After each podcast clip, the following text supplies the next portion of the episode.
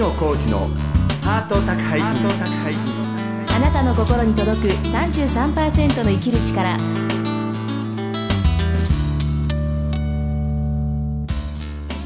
ご機嫌いかがですか？作家の月野コーチです。松井宏恵です。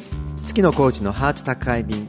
今週も番組をお聞きのあなたに33%の生きる力をお届けします月野さん、はい。8月というと、8月。まあ、あの全国各地でねお祭りやってると思うんですけど、うん。はい。新潟も、い。まあ、お祭りがあってそして、ええほらもう週末とか、まあ、毎日のように花火がどっかで上がってるんですよ新潟ってね。そうですね。ね。えうん。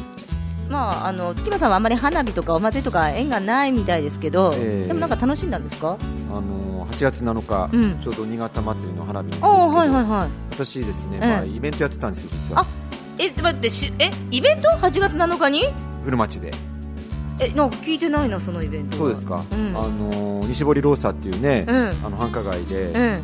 あのヨロットローサっていう、はいはいはいはい。イベントスペースがあるんですけど。あの新潟の笑い集団なまらが運営してるとこですよね、ヨロットローサね。はい。そこで生き残れ中年というイベントをやったんですは？生生き残れ中年中年でまあいろんなことやったんですけど、はあの一番売り物がカレー臭対決って言いまして。い、カレー集対決？対決。で出演者が私とはい。もう一人、あの44歳のはい。生ラのスタッフの加藤さんっていう、加藤航さんっていう、はいはいはい。最近芸人デビューした。そうだよね。結構表に出てますよね。そう。その二人で。人だったのにね。そうそう、うん。あのー出演者その2人なんですけど。え月野さんと加藤さん？そう。それで、カレー臭対決っていうのは、はい。であのーあの生ラのボボさんって人が目隠しさせて、え私一緒に歌ってるボボさん？そうです。ね越後一会の 相方？だいぶつながりあります、はいはいボボさん目隠して、うん。俺とか加藤さんが、えこう脇の下の匂い無理やりこう嗅がしたりとかあ加藤さんが口シャーって吐いたり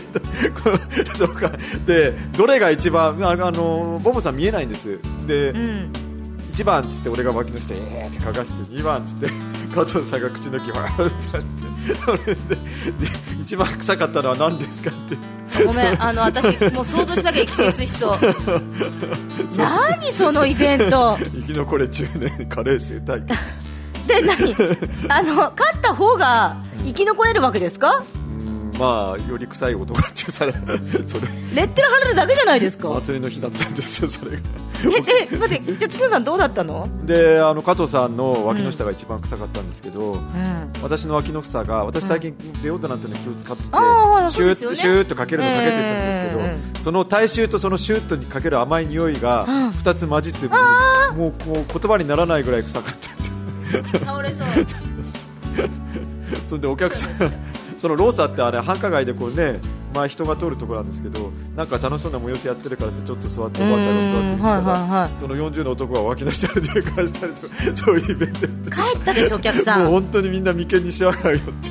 え何人見てたのお客さん。5人ぐらいうあでもその5人のお客さんよく頑張った、えーありがとうございます本当に。ねなんでそんなことやろうと思ったんだろうねえ本当私も まさかね男の人にそれも匂いを嗅いでもらおうなんて思ってなかったでしょ？ねえでもまあこれあの4人で男が集まってみんな4人がブレーンとして私もそのあの黒幕として 祭りの日にあえてこれをやろうみたいな。ちょっと皆さん空気入れ替えましょうちょっと、あの窓開けて窓開けて、ね。ちょっとね換気換気。わー ちょっと気持ち切り替えて。もう私もでも忘れたい過去になりました、あそうですか。言ったからちょっとスッキじゃないですか。そうですね、はい。じゃあ今日も爽やかに、はい。えー30分間最後までお楽しみください。月の工事のハート宅配便あなたの心に届く33%の生きる力。この番組は全国15局のコミュニティ FM とインターネットラジオ局オールニートニッポンを通じてここ新潟市からお届けします。月のコーチのハート宅配便あなたの心に届く33%の生きる力。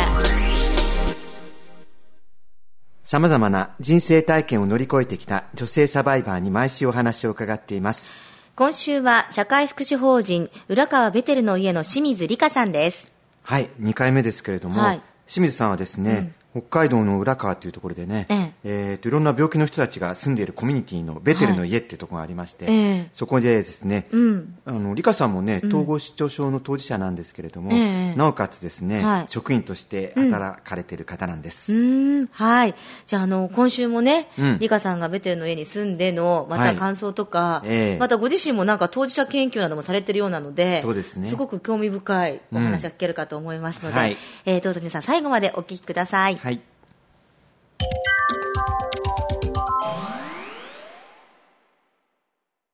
先週のお話ですけれども、はい。あの引きこもってて、えーどこでしたっけ？関東圏でしたっけ？栃木ですね。栃木でね、うん。で引きこもってて、あのーお母様がベテルの家のね、を知られて、まあ、あの理香さん的には北海道に行って、うん。また引きこもろうと思ってん。行ったところ、まあ、そのお医者さんの計らいで、うん。あのいきなり舞台の上で喋らされたり、うん。テレビ来たりと、んうん華々しいくなっていた時までお,お、聞きしましたけれども、はい。えーまあ、それで壇上で一生懸命話したらすごく分かりやすいと、ん。あの言ってくれたその、統合失調症を悟られ、えーななんだっけマイナスのお客さんもう一回、ひマイナスのお客さん引きずられタイプ悟られ型、うん、というね、難しいですけど、まあ、なんとなく分かりますがそれを、まあ、自分の気持ちをよく話したらみんながこうあの褒めてくれたと、うん。それがすごく体験としては良かったわけですかね。なんか今も思うんだけどニーズがあってよかったなと思って。意外なところにさ悟られっていうのは自分一人でこの世で自分一人で苦しんでると私は思ってたんです、うんこんな経験をしてる人他にいないと思 う、うん。それがなんかこう例えばあのテレビに出たりとか、公演で話したりすると私も実はそうなんですって言ってくれる人が多くて、うんうん。ああなんかなんか私もねあの初めて入院する時にあの清水さんと似たような人いるからって言われて、うん。それでえー、と思って、うん。すごい期待して入院したんですよね、うんうん。そしたらやっぱり分かる分かるその話すっごい分かるって言ってくれる人が、病棟でも結構いて、うんうんなんかそれがなんか嬉しかったですね。なるほど、結構こんなのは私しかいないと思ったら共感してくれる人がまあたくさんいた、それはやっぱり理香さん的にはすごくあの生きる喜びにつながったんでしょうか？そうですね。あはあ。の本当に嬉しかったな。うん。言葉で分かる分かるとか言うんじゃなくて本当にやっぱ分かってもらえるみたいなそんな感じだったんでしょうか？ねそその人たちがこう私もこうでっていう話してくれることも私も理解できるんですよ、うん、ああ相手が言うことそうそうそうそう、んん。だからあのお互いにうん。その、あの気持ちをあのよ弱さを出し合うっていうかね、うんそういうことが今まで隠さなきゃいけないと思って必死に弱いとこ隠して生きてきたのにそ,、ね。うん。の弱いところをみんなに見せることで私も救われてることが分かったら、うん。こんな回復ってこんな生き方ってって思って、うん。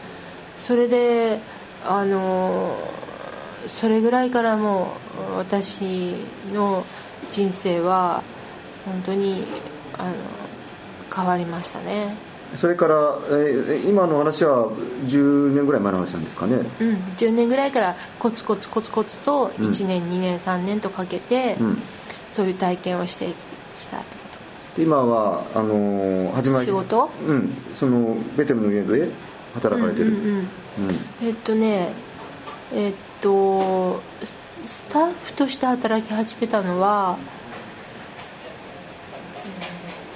23年前？2002年。あそっか。2002年。2002年。うん。今は2011年ですから、うん。9年前から。そうですね。私も時空の感覚ほほぼほとんどないんで。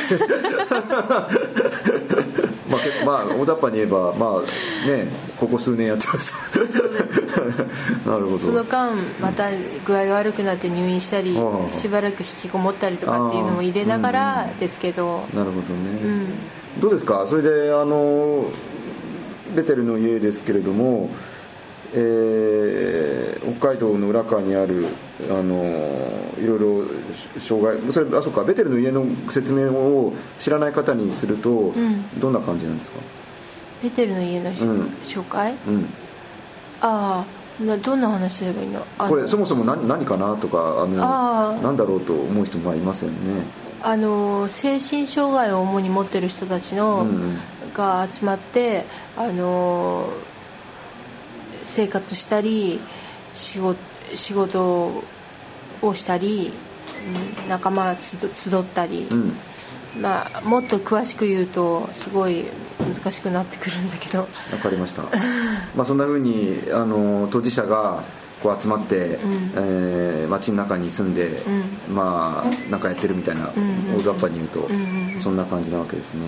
じゃあまああのね自分たちの業界よく仲間って言いますけど、まあ、仲間と共にいるってのはやっぱりそのまでの、えー栃木にいたえー、理香さんにはにとっては考えられないようないろいろプラスがあるんでしょうかね。そうです。それはそうですもう仲間がいるから、ベテルがいいんです。うんうん。でそれは仲間にどんなことを感じるんですか？仲間っていうのはまあ基本的には病気統合失調症であったり、いろいろアディクションを持ってたりとか、まあ、そういう、まあ、同じ病人ですよね？現実的なこと言えば。そうなんでしょうか？まあ主にそうだけど、うん。主にそうだけどそそれにそそれだけ病気に関係なく、ん。いろんな思いを持って集まってくる人たちが多いから、なるほどだから職業も様々だったりとか、うん。そういう人たちも入れて仲間だと私は思ってるけどね。なるほどね。じゃあ病気っていうカテゴリーだけじゃなくて、ん。まあ、人間いろんなねなんかありますよね、うんそれがやっぱ仲間のキーワードなんでしょうか、うん。なんかあの当事者研究っていうのがねベテルの家から今発信されていろいろ広まってますけれども、はい。それはあのリカさんあのベテルでいろいろやられててどんな感じなんでしょうか、と当事者研究は本当に昔からやってるけど当事者研究をするようになってあのなんか自分の心のメカニズムをこうあの自分でこうみんなと一緒に仲間と共にこう、うん。解明していくっていうのが面白いところなんですけど。具体的にはあのどんなことをやるんですか？うんとねみんなの中みんなの前で、えー、とその自分が普段こんなことに困ってるとかあんなことを考えてるとかってことをまず発表して、で仲間があのそれに関して一応いろいろ質問してくれてだんだんとこう図式化できるようになってくるんですよね。初め私はこう思ってその時あのこんなことが心の中で起こってとかっていうあこうメカニズムができてきて。それリカさんだったら自分の前あのあれが、まあ、悟られだから分かってしまうみたいなそんなことから始まるんでしょうか？まあそうだね、うん。えあの悟られの研究だと、うん。それで自分はあのどんなふうにしたいと思ってるとか、うん。その時によっていろいろお思いも変わってくるしね、うんうん。あそうか。その時その時にね、また、ん。それでどうなんです私ね、なんかねその病気のメカニズムのうん。研究も結構やってるんだけど、うん。調子がいい時もあるでしょ、うんうん。具合がいい時、ええありますよね。その時に今度私前前からややるやりたいやりたいと思ってるのは幸せの研究もしてみたいなと思っててね。自分が病気を持ってて障害も持ってて、何も変わってないのに今今この瞬間幸せだなと思える自分っていうのは一体どういう図式で表されるんだろうみたいなのちょっとやりたいなって実は思ってて、それはまだチャレンジはしてない。これからうん、な課題、んかちょっといろいろ温めてるんですけどね。あのし幸せなんだけどどうして幸せになったかっていうのをちょっと客観的にかそうなんかそれはあ、えー、となんかこの前この前っていうか3年間3年ぐらい前にちょっと具合悪くて入院した時にすごはい。いもう絶望的だったんですよー3ね,、年前に自分の中でね、はいはいはい。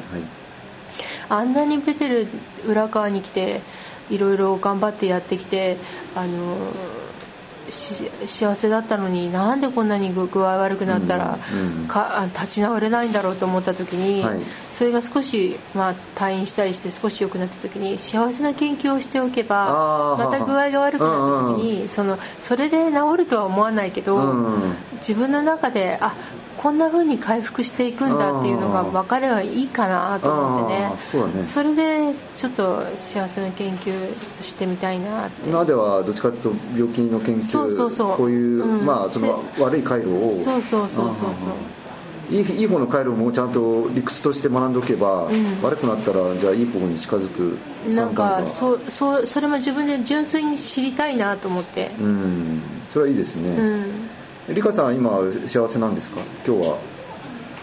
今日は。ここ最近は。変な男にインタビューされてとっても不幸っていう、そこはいろいろありますね。なんかねあの大変なこともあって幸せなんだなっていうのがああはあのあるよね。ああいきなりただ幸私せ共同住居に住んでるからさ、うんうん。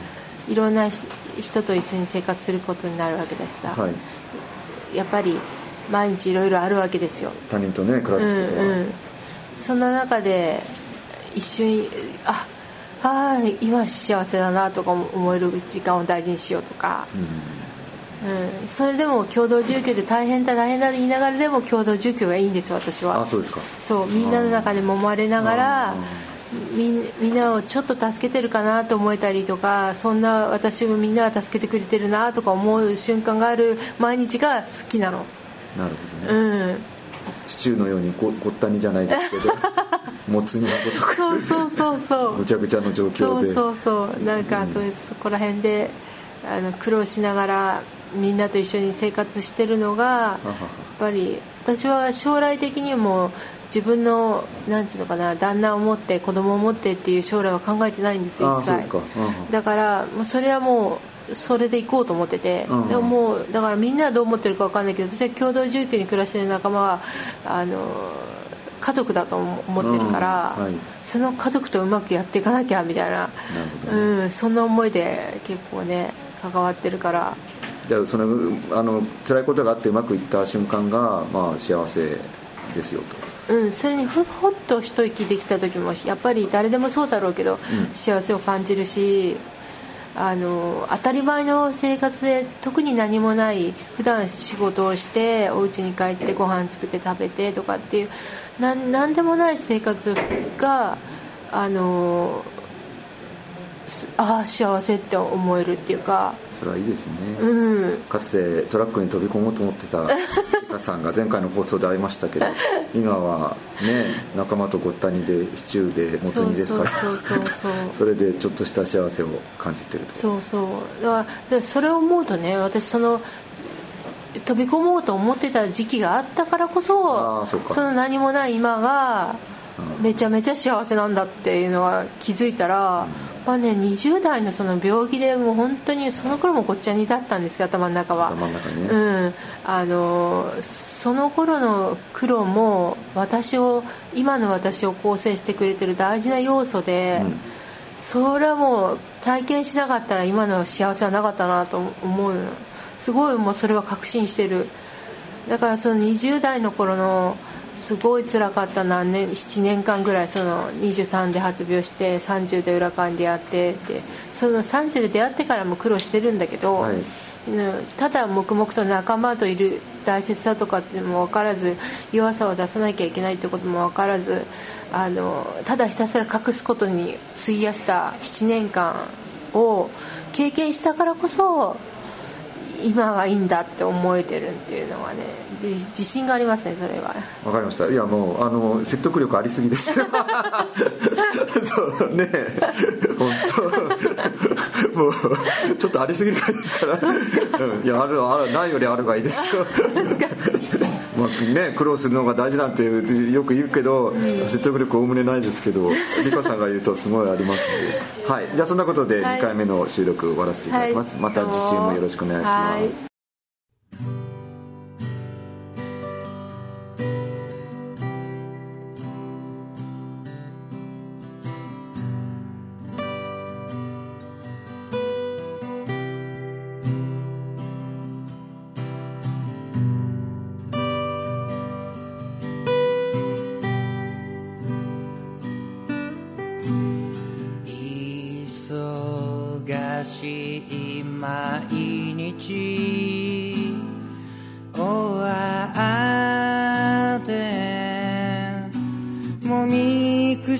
に人にもまれて右へ左走っている。君はどこで今日も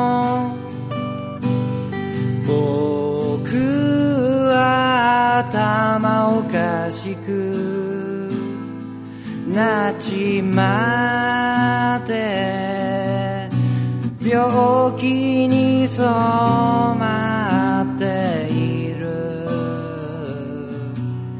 退屈な毎日から抜け出そうとしてる。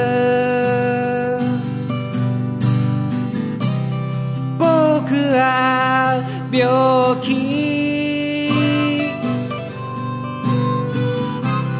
階段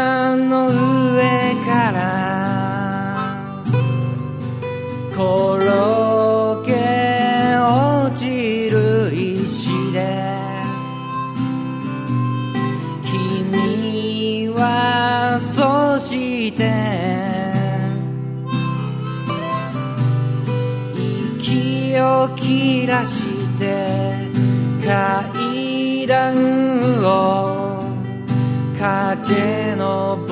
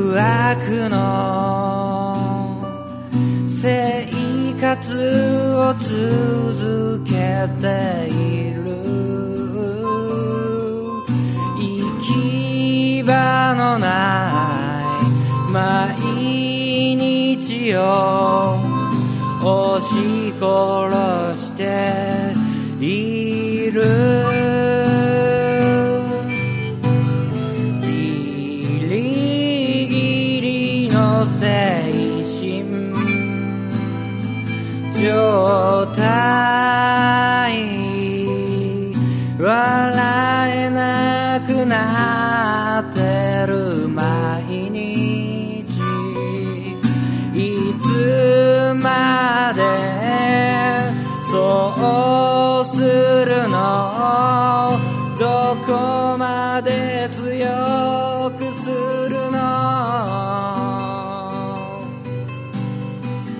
送りした曲はパンチングローブで小さな歌でした。月のコーチのハート宅配便。あなたの心に届く33%の生きる力。ハート宅配便今週も私月のコーチと。松井宏恵がお送りしていますはいなんかね、ええ。いい感じのインタビューでしたけど、うんベテルの家に行ってみたくなりましたね。いやー私もう、ん。あのもうすべて新潟に会社も辞め、はい嫁も家に置いて、母も置いて、ベテルへ行って皆さんと共同生活ね本当にしたいぐらいの気持ちでしたよ。月野さんは以前そういう共同生活したことあるんですか？あるんですよ。私ね、ん。あの病院退院した後新潟に新潟マックっていう依存症者の施設があって、うーんそこにね半年ぐらい、その寮長さんと何人かで、えー暮らしてたんですけれど、ええ。まあ仲間系でねみんなで暮らしても楽しかったですね、でもなんかリカさんもベテルの家に入って、はい。なんか弱いところを隠して今まで生きてきたけどそれをこう、まあ、さらけ出すことができたっていう話とか、でほらあの悟られの研究などもして、うん。でまたあの幸せの研究も始めたいなんてお話もねそうですね。おっしゃってましたもんうんね。うんああいうとこ行くとね、あの世の中の人とリンクさせようとすると、ん。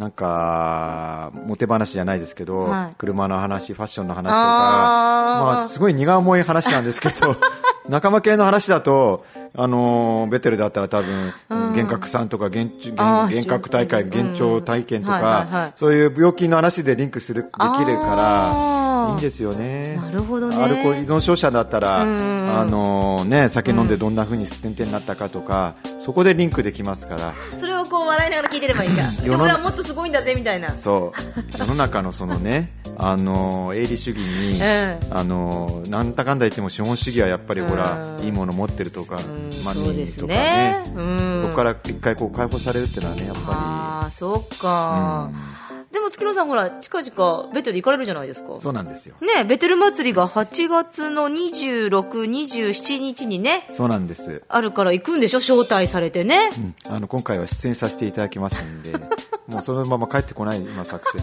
帰帰りの切符持っていきませんから。行きの切符だけ。片道切符だけ。片道切符だわあ。けもう妻にはさよならって手紙書いて。よく言うあよ妻ともども言ってますかよく言うよ。妻もだいぶ。ブログでのろけてるくせに。ね。はい。さて、えーもっとベテルの方を知りたいという方もいらっしゃるかと思うんですけど、はい。えーそんな方にまた、ええあのーこちら株式会社中島映像教材出版さんがですね、はい。えーベリーオーディナリーピープル2010ということで、はい。このベテルの家をまあ中心としたというか、まさにその皆さんのね、ええ共同生活の模様とか、んあの私があの今年行きます、はい。幻聴幻覚大会とか、ええ。あの裏側行くの結構大変なんで、はい。でもこの DVD 見るとね、だいぶねもう、はい。あのベテルのね、ええ。アウトラインとか中もね、バッチリわかるような本当に優れた、あの DVD ですんで、そうですね。ぜひぜひプレゼントいたしますんで、そうです。パート1パート2ってことでこれ2本ねあるんですよ。すごい。すごいですね。ね。で、こちらなんですけれども、はい。あの、2組、あ、2組もね、えっ、と、2枚セットにしまして、3名様にプレゼント。いやーやりますねやりますね。中島さん中島さん制制作所さんちょっと雰囲気似てるんですよね。社長さんね 月野さんとね。まあ頭髪障害まあちょっと頭の部分だけですけどね。はい はい。はい。